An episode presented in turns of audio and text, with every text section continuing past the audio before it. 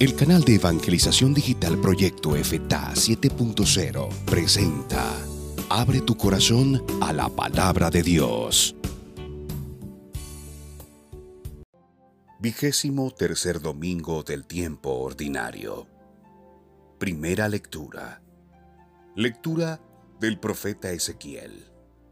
Esto dice el Señor. A ti, hijo de hombre, te he constituido centinela para la casa de Israel. Cuando escuches una palabra de mi boca, tú se la comunicarás de mi parte. Si yo pronuncio sentencia de muerte contra un hombre, porque es malvado, y tú no lo amonestas para que se aparte del mal camino, el malvado morirá por su culpa, pero yo te pediré cuentas a ti de su vida. En cambio, si tú lo amonestas para que deje su mal camino y él no lo deja, morirá por su culpa, pero tú habrás salvado tu vida. Palabra de Dios, te alabamos Señor.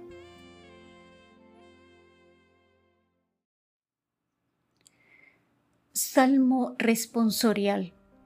Señor, que no seamos sordos a tu voz. Vengan, lancemos vivas al Señor, aclamemos al Dios que nos salva, acerquémonos a Él llenos de júbilo y démosle gracias. Señor, que no seamos sordos a tu voz. Vengan y puestos de rodillas, adoremos y bendigamos al Señor que nos hizo, pues Él es nuestro Dios y nosotros su pueblo, Él nuestro pastor y nosotros sus ovejas. Señor, que no seamos sordos a tu voz. Hagámosle caso al Señor, que nos dice, no endurezcan su corazón como el día de la rebelión en el desierto, cuando sus padres dudaron de mí, aunque habían visto mis obras. Señor, que no seamos sordos a tu voz. Segunda lectura. Lectura de la carta del apóstol San Pablo a los romanos. Hermanos, no tengan con nadie otra deuda que la del amor mutuo, porque el que ama a su prójimo ha cumplido ya toda la ley. En efecto, los mandamientos que ordenan, no cometerás adulterio, no robarás, no matarás, no darás falso testimonio, no codiciarás, y todos los otros se resumen en este. Amarás a tu prójimo como a ti mismo, pues quien ama a su prójimo no le causa daño a nadie. Así pues, el cumplimiento pleno de la ley consiste en amar. Palabra de Dios, te alabamos, Señor. Lectura del Santo Evangelio según San Mateo. Gloria a ti, Señor. En aquel tiempo, Jesús dijo a sus discípulos, Si tu hermano comete un pecado, ve y amonéstalo a solas. Si te escucha, habrás salvado a tu hermano. Si no te hace caso, hazte acompañar de una o dos personas para que todo lo que se diga conste por boca de dos o tres testigos. Pero si ni así te hace caso, díselo a la comunidad. Y si ni a la comunidad le hace caso, apártate de él, como de un pagano o de un publicano. Yo les aseguro que todo lo que aten en la tierra quedará atado en el cielo, y todo lo que desaten en la tierra quedará desatado en el cielo.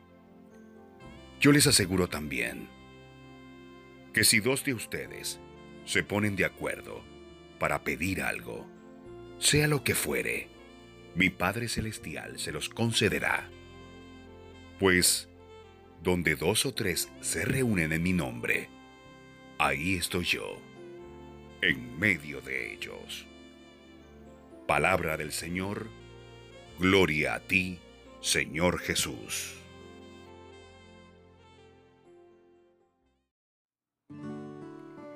Lección Divina. En el texto de hoy Jesús nos dice cómo enfrentar situaciones difíciles en la vida comunitaria, sobre todo cuando un miembro peca perjudicando el bien común. ¿Qué tipo de relaciones deben mantener entre sí los que creen en Jesús y lo siguen? Toda la comunidad es responsable de cada uno de sus hermanos y no se puede inhibir. Su misión no termina con la exclusión, sino que debe buscarlo como un pastor busca a la oveja perdida.